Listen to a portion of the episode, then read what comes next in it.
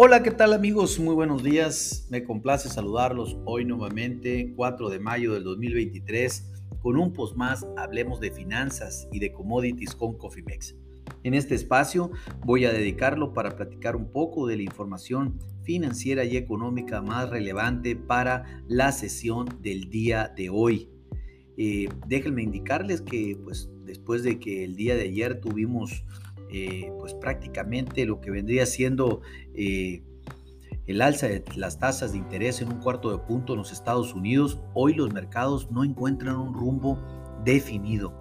Los futuros accionarios en los Estados Unidos, como ya lo, comentamos, aperturan negativamente y pues las bolsas continúan afectándose ante las preocupaciones sobre eh, el estado regional de la banca americana y es algo que como ya habíamos platicado y conversado anteriormente, es una situación que llegó para quedarse y seguramente no van a ser los únicos bancos que quiebren a lo mejor en Estados Unidos y, y incluso esto también eh, se contagie a Europa.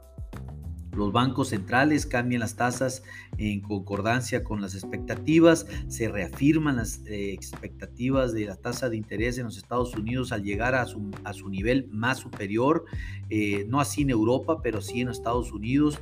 Y hoy, pues a pesar de lo que ya comentamos, que los bonos se recuperan levemente, el dólar se mantiene a la alza levemente también y los mercados de capitales a la baja en Europa y América y en perdón, y en Asia registran alzas. Para México, muchos reportes económicos, inversión, ventas de auto nacional, el desempleo con buenos números y el consumo, la confianza, el consumidor con ciertas reservas para el crecimiento y la actividad económica. Y total, digamos que para nuestro país las condiciones se mantienen estables. Vamos a platicar específicamente de los Estados Unidos. Déjenme decirles que en este momento, pues, se dio a conocer lo que vendría siendo el reporte de la balanza eh, comercial al mes de marzo, la cual pues, registró una baja a 64.200 millones de dólares de 70.600 millones de dólares registradas en el mes anterior y ligeramente por arriba de los 63.300 millones esperados. Este resultado se debió al crecimiento en las exportaciones en un 2.1% frente a la baja del 0.01% en las importaciones.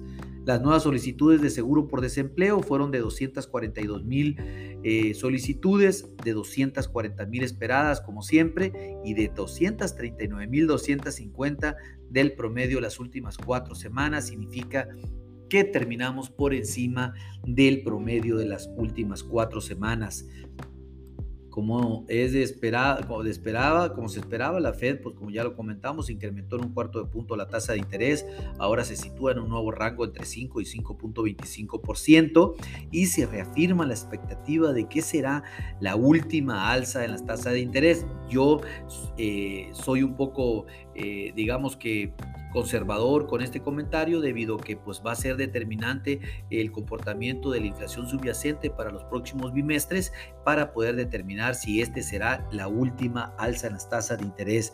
Más bien creo yo que trataron de mandar una, una tranquilidad para el mercado porque pues obviamente eh, si bien no encuentra ni pies ni cabeza el día de hoy, pues definitivamente ante una expectativa de alza de tasa de interés, pues resultaría más, más dañino en este momento. Creo que el señor Powell eh, dijo que pues ya no esperaba un ajuste en las tasas, perdón, ya no esperaba una, un alza en las tasas de interés, pero pues difícilmente mm, eh, hay que decir eso en este momento si la inflación todavía no llega al objetivo. Recuerden que el objetivo de inflación para los Estados Unidos es del 2% y ahorita pues estamos prácticamente más de 4 puntos por encima eh, de, esta, de este objetivo.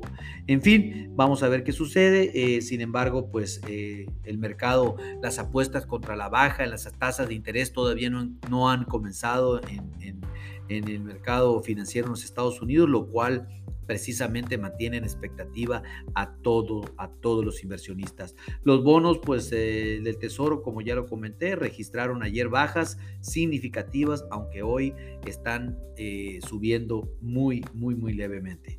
Eh, hablando de las tasas, hablando de los mercados financieros, el Dow Jones cae el 1.38%, el Standard Poor's el 1% y el Nasdaq el 0.63% en este momento.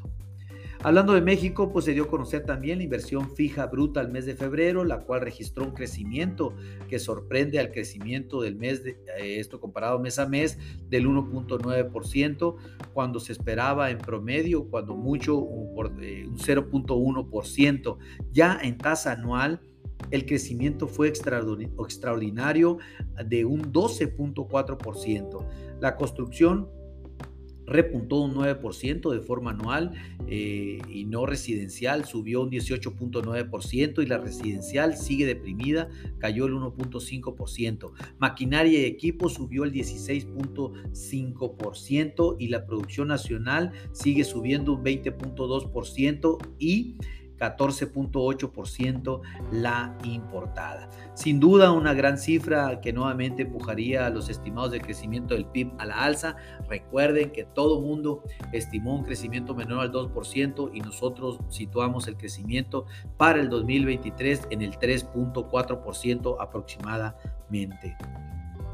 El consumo privado el mes de febrero registró una baja del 0.4%, eh, de una baja que se esperaba solo del 0.1% ya anual el crecimiento fue del 3.5%, el consumo nacional ganó un 0.1% y las exportaciones bajó 5.9%. Las ventas de autos ligeros al mes de abril en el mercado nacional registraron un total de 97.610 vehículos, una cifra que fue 17.8 inferior al registrado en el mes de marzo pero creció el 17% con respecto al mes de abril del año pasado. Pues eh, un dato bueno y malo a la vez, pero consideramos que el dinamismo en el sector automotriz se mantiene muy bien. Otra buena noticia fue en la actividad económica que se dio en el mercado laboral al mes de marzo, con una tasa de desempleo eh, desestacionalizada del 2.8%. Esto salió en línea con las expectativas y una tasa no desestacionalizada de un 2.4% eh, de un 2.8% del mes de febrero. Tenemos una tasa de desempleo mejor que la de Dinamarca, como dice el presidente Andrés Manuel López Obrador.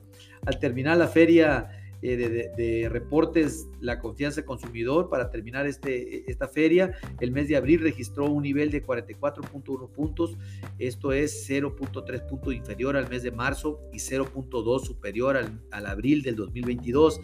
Esta cifra muestra un alto en la, en la, recuperación de la variable, siendo que una de las más adelantadas al mes de abril puede generar cierta reserva sobre el optimismo de,